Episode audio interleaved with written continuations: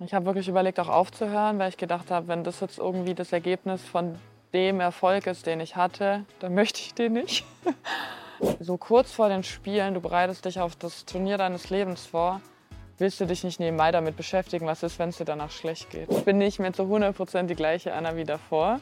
Ein großes, weites Ziel raussuchen, weil ganz oft sagt man, na ja, man eher ein Ziel, was in der Nähe ist, mit, dass man ein Erfolgsgefühl hat. Aber ich finde, dieses eine große Ziel hat mir sehr viel gebracht. Und irgendwie glaube ich, dass die halt einfach da oben ist und immer für mich da ist und auf mich aufpasst. This week is yours, own it. Das hatte ich vor der Wettkampfwoche. Genau.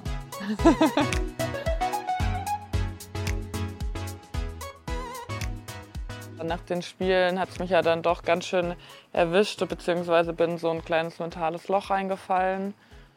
Und ja, war eher so eine neue Situation für mich. Also ich habe es relativ schnell akzeptiert, weil anders kann man es nicht machen, glaube ich. Ähm, und habe dann äh, ja halt einfach gewartet, bis es weggeht, ausgestanden und versucht weiter zu trainieren und ähm, ich glaube, hinterher kann ich sagen, hat es mich quasi ein Stück weit stärker gemacht. Aber auch ein klein wenig äh, sensibler, würde, äh, kann ich sagen. Also ich bin nicht mehr zu 100% die gleiche Anna wie davor. Aber trotzdem kann ich mega gute Leistung auch auf die Matte, Matte bringen und ähm, vorne mitkämpfen. Warst also, du vorher härter drauf oder bist du bis jetzt sensibler? Nee, aber ja, manchmal werfen mich dann doch kleinere Sachen schneller aus der Bahn oder so. Also die vor den, vor den Spielen, es waren natürlich auch meine ersten Spiele, hat man immer dieses krasse Ziel, der Kindheitstraum, Olympia und so ein krasses Ziel hält einen schon ja so mega krass im Fokus und auch so auf der Bahn, so als gibt so einen Weg und selbst auf dahin war viel los, aber ähm, durch dieses Ziel hat man immer alles so gut weggesteckt. Und ich habe immer noch quasi ein neues Ziel jetzt für mich, aber es ist was anderes, weil es nicht mehr die ersten Spiele sind. Und deshalb, ähm, ja, sind manchmal, wenn so ein, zwei Sachen passieren, muss ich einmal so kurz schlucken, aber dann ist auch gut so. Also man ist so manchmal in gewissen Situationen, ja, wirklich so ein bisschen sensibler einfach geworden. Was für Fragen hast du dir in der Zeit selbst gestellt? Boah, ob ich weitermachen will. Ich habe wirklich überlegt, auch aufzuhören, weil ich gedacht habe, wenn das jetzt irgendwie das Ergebnis von dem Erfolg ist, den ich hatte, dann möchte ich den nicht. ähm, ja, also weil es irgendwie, man ist halt einfach eine ganz andere Person. Ich bin so eine lebensfrohe Person, muntere Person, gehe gerne unter Leute und dann in der Phase war es halt irgendwie das Gegenteil. Ich habe mich gezwungen, irgendwie unter Leute zu gehen. Ich war oft schlecht drauf, habe viel geweint auch und es hat aber nie unbedingt so einen krassen Grund gerade gegeben, warum es mir jetzt schlecht geht. Also das ist ja nicht so greifbar in dem Moment und deshalb ähm, ja, war es dann schon irgendwie schwer. Aber dann dachte ich, okay, ich muss es schon auf jeden Fall noch einmal probieren und habe mich dann quasi gezwungen, einfach zu trainieren, wieder in diese Routine reinzukommen. Und ich würde sagen, Stück für Stück kam dann auch so der Spaß beim Training zurück und Wettkampf hat noch ein bisschen länger gedauert, dass so ein bisschen wieder das Feuer da ist, zu sagen, ich habe wirklich Bock jetzt auf diese Matte zu gehen und zu kämpfen und alles zu geben.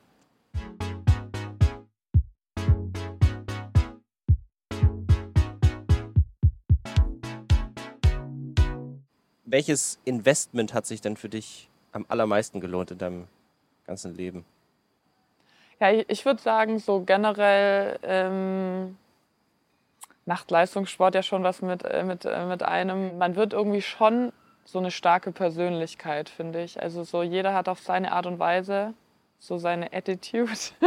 Und äh, ja, ich bin irgendwie zu einer starken Persönlichkeit geworden und ähm, der Sport lehrt einen natürlich ganz, ganz viel ähm, Fähigkeiten oder auch was für uns normal ist, wie Pünktlichkeit, Disziplin und Zielstrebigkeit für etwas zu kämpfen und wenn man wohin will. Und ich glaube, es sind alles so Sachen, die mir auch in dem Leben nach dem Sport sehr, sehr viel bringen und wovon ich sehr viel ausschöpfen kann.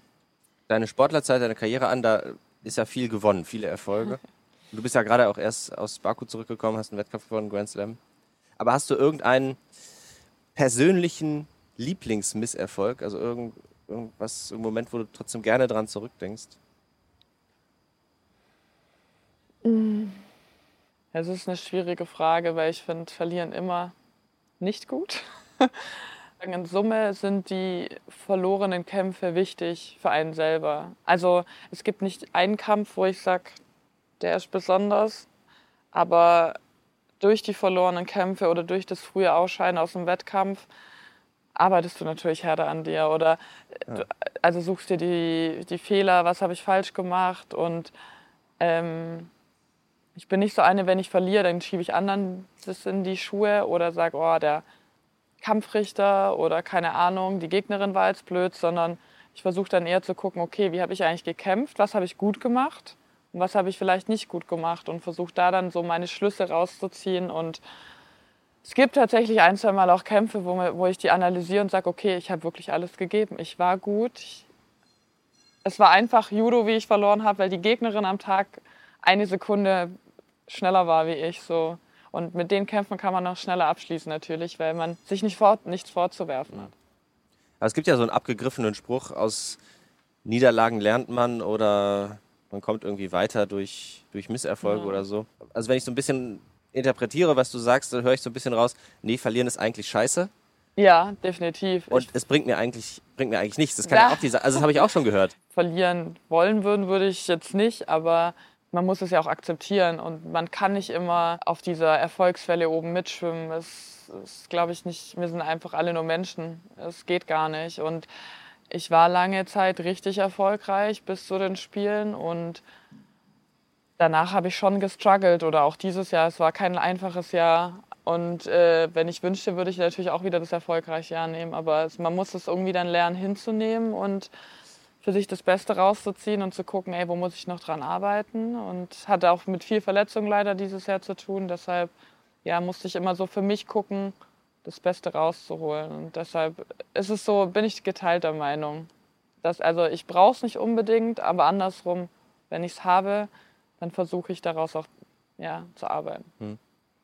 Hast du sonst irgendeine unpopuläre Meinung oder ein spezielles Prinzip, was dich aber trotzdem weitergebracht hat?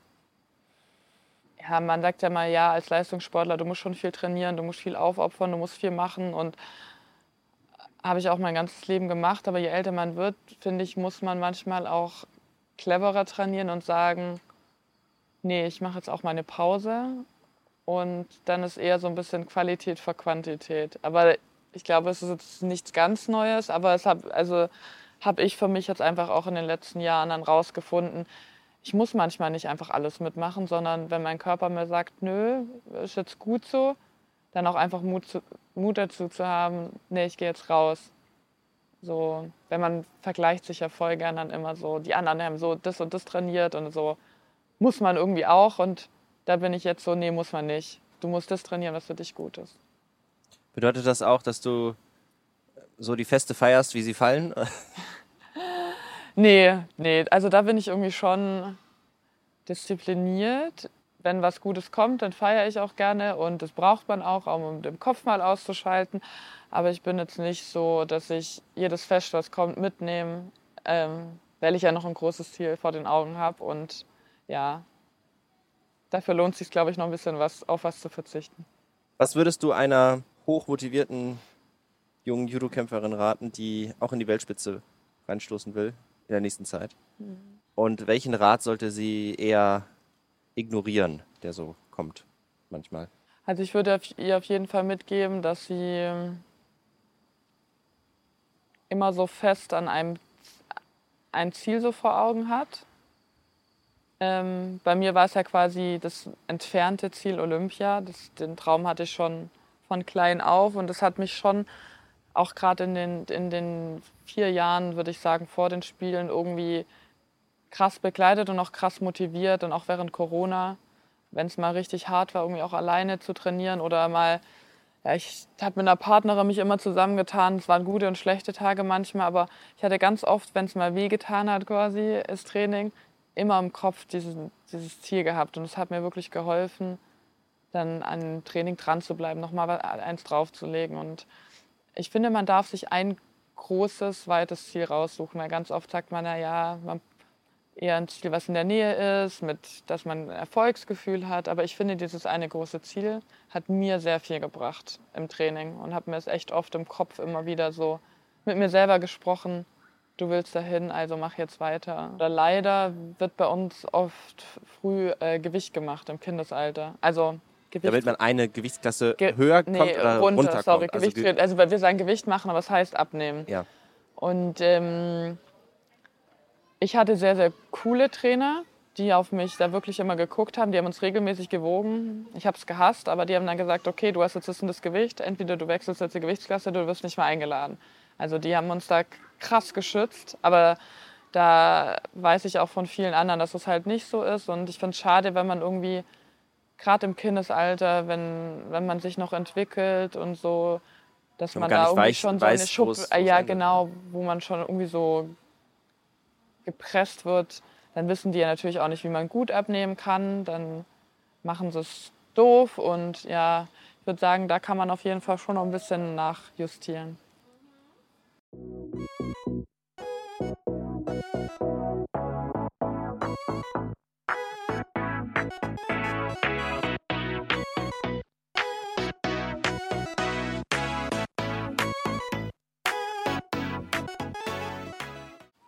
Nochmal Stichwort äh, Rat, den du geben könntest. Du hast ja gesagt, Olympische Spiele, die Olympiamedaille, das war ein Kindheitstraum. Und danach hast du gestruggelt. Was würdest du dir von damals, also von vor Tokio, raten, wenn du es wenn machen könntest? Oder sagst du, nee, es ist alles so gelaufen, wie es laufen musste? Ich glaube, ich hätte es nicht irgendwie verhindern können. Und äh, ich habe da auch viel drüber gesprochen mit meinem ähm, Sportpsychologen und mich haben auch viele gefragt, hey, kann man da nicht irgendwie vorbeugend irgendwas machen? Und ich habe gesagt, ich glaube nein, weil so kurz vor den Spielen, du bereitest dich auf das Turnier deines Lebens vor, willst du dich nicht nebenbei damit beschäftigen, was ist, wenn es dir danach schlecht geht. Also ich finde der Gedanke irgendwie so, man ist, ist so abwegig in, in dem Moment. Fokus im Tunnel. Was wir aber so im Nachhinein gesagt haben, was mir vielleicht geholfen hätte, dass man sich vielleicht für danach echt so ein paar schöne Termine regelmäßig in den Kalender legt. So. Club der Besten. Club der Besten, der war drin, da mhm. ging es mir auch gut. nee, aber so häufiger so Sachen, worauf man sich wirklich einfach freut und dass man vielleicht ein bisschen besser die Zeit danach plant mit Urlaub, äh, Freunde besuchen, die man schon lange nicht mehr gesehen hat. Ich hatte halt das Pech, habe mich verletzt gehabt ja bei den Spielen. Das heißt, ich musste erstmal Reha-Training machen, was mir persönlich auch wichtig war. Hatte ich auch einen fixen Terminkalender, was wahrscheinlich auch okay, also für mich gut war, dass ich aufstehe, meine Routine so habe. Aber es ist was anderes. Also ich glaube, so nach dem nächsten Spiel nächstes Jahr habe ich auf jeden Fall Bock, echt mehr zu reisen, Urlaub zu machen und so ist wirklich so mehr zu genießen. So ein bisschen, ja, Freizeitstress quasi sich, sich einzubauen. Ich weiß nicht, ob es funktioniert oder ja, wie generell alles nächstes Jahr läuft, aber so, das habe ich mir vorgenommen. Du hast ja in letzter Zeit dich viel analysiert, deine Sportlerpersönlichkeit analysiert. Kannst du mit einfachen Worten beschreiben, warum du so gut bist? Dieser Leistungsgedanke, der wurde mir irgendwie in die Wiege gelegt. Ich war schon immer irgendwie als Kind so zielstrebig und ehrgeizig. Ich wollte gute Noten schreiben. Ich wollte im Schulsport gut sein. Dann habe ich mit Judo angefangen. Da wollte ich natürlich nur ganz oben auf dem Podest stehen oder wollte immer noch eine bessere Medaille, schönere Medaille. Ja, deshalb glaube ich, ja, ich bin einfach so von Natur aus irgendwie so ein total ehrgeiziger Mensch. Und wenn ich so dieses eine Ziel vor Augen habe, dann ja, opfere ich auch ganz viel dafür, um dieses Ziel zu erreichen. Und ich glaube, das macht die obere Spitze, also es machen alle Athleten aus. So die obere Spitze, ich glaube, da, da geht es dann nicht mehr um Talent oder so, sondern es geht um Fleiß, Disziplin, dranbleiben, wenn es mal hart wird und ja, sich durchzubeißen. Was machen deine Augen eigentlich im Wettkampf? Die gucken nach vorne, nicht speziell in die Augen vom Gegner, sondern man guckt immer, dass man gefühlt das Gesamtbild im Blick hat, um natürlich schnell zu agieren, schnell zu reagieren. Ja. Also irgendwie die, die Arme wahrnehmen, aber auch irgendwie die gesamte Körperhaltung, ja, die Beinarbeit Gefühl, des Gegners. Ja, genau. Man versucht irgendwie, also ich versuche alles so ein bisschen aufzusaugen, wobei natürlich das Körpergefühl auch eine wichtige Rolle dabei spielt. Aber ja, ich, also ich gucke gar nicht bestimmt irgendwo hin, sondern versuche alles aufzusaugen. Okay. Gibt es so Trainingseinheiten oder Momente, wo du sagst, boah, das, das hat sich jetzt richtig gelohnt? Ja, ich finde, das Gefühl ist manchmal beim Techniktraining so. Also wir machen viel Kampftraining quasi, aber auch Techniktraining. Und ich liebe es, wenn es kurz ist. Ich hasse es, wenn es eineinhalb Stunden geht, weil es einfach auch mental oder kognitiv brutal anstrengend ist. Und wenn man dann nur so eine Dreiviertelstunde an irgendeiner Technik gerade arbeitet und man nimmt dann wirklich alles unter die Lupe. äh, Wie war der Fuß gerade? Hat der Zug gestimmt? Also man, man bricht diesen, diesen Wurf, diese Spezialtechnik von sich so runter und analysiert jeden Wurf gefühlt, um ihn noch besser zu machen und so. Und ähm, Wie läuft sowas ab? Ist das mit dem Trainer zusammen? ja, ja. Also einmal eigenes Gefühl, Trainer und natürlich der Partner. Der, äh, der spürt da schon auch viel, was gut oder was nicht gut war. Und solche Einheiten finde ich dann irgendwie danach, ja, finde ich cool, dass man irgendwie so, ja, an sowas gerade gearbeitet hat. Es geht dann quasi gar nicht unbedingt auf die Pumpe und dass ich dann fix und fertig bin, sondern es ist eher, ja, vom Kopf her ist man dann müde, deshalb mag ich es auch nicht länger. Aber finde ich, äh, ist eine coole Einheit. Gibt es denn irgendein Zitat, nach dem du dein Leben lebst oder irgendeins, das dir gefällt? This week is yours, own it. Das hatte ich vor der Wettkampfwoche. Genau. Glaubst du an irgendwas, das du nicht beweisen kannst? Ich bin auf eine gewisse Art und Weise schon gläubisch, würde ich sagen. Also ich bin sehr religiös aufgewachsen und habe aber dann so über die letzten Jahre so ein bisschen meinen eigenen Glauben quasi so ja, gefunden und habe äh, sehr früh ähm, meine Oma verloren und irgendwie glaube ich, dass sie halt einfach da oben ist und immer für mich da ist und auf mich aufpasst. Und kann ich natürlich nicht beweisen, aber so ich habe das Gefühl, die ist bei jedem Wettkampf so einfach bei mir. So, ja auch manchmal in schwierigen Situationen, wenn es mir mal nicht so gut geht oder so, gehe ich auch manchmal voll gerne in die Kirche. Aber alleine dann auch irgendwie so. Und um einfach mal so ballasthaft zu lassen. so im Kopf, genau. Das finde ich tut mir ganz gut. So, habe da so mein, mein eigenes Ding gefunden. Ich stell mal vor, wir beide hätten jetzt vielleicht sechs Wochen Zeit, mich auf einen großen Judo-Wettkampf Judo-Turnier vorzubereiten. Und ich habe überhaupt keinen Plan. Wie sähe dann das Training aus, damit ich möglichst schnell irgendwie auf Tempo komme? Ja, erstmal natürlich die Basics lernen, fallen. Wie falle ich überhaupt, damit man sich auch nicht wehtut. Und dann ja viel Techniktraining, so gucken, okay, vielleicht eine starke Technik, die reicht dann, die muss reichen, aber dass man die dann gut kann. Und dann viel kämpfen, dass man irgendwie damit vertraut ist, jemanden gegenüber zu haben, sich einen Griff zu holen und irgendwie mit der Situation überhaupt klarzukommen. Also ich würde jetzt nicht anfangen mit Krafttraining oder Kondi, sondern dann einfach nur spezifisch Judo-Training. Ja. Okay, also viel wie möglich und dann hoffen, dass es gut geht. Ja.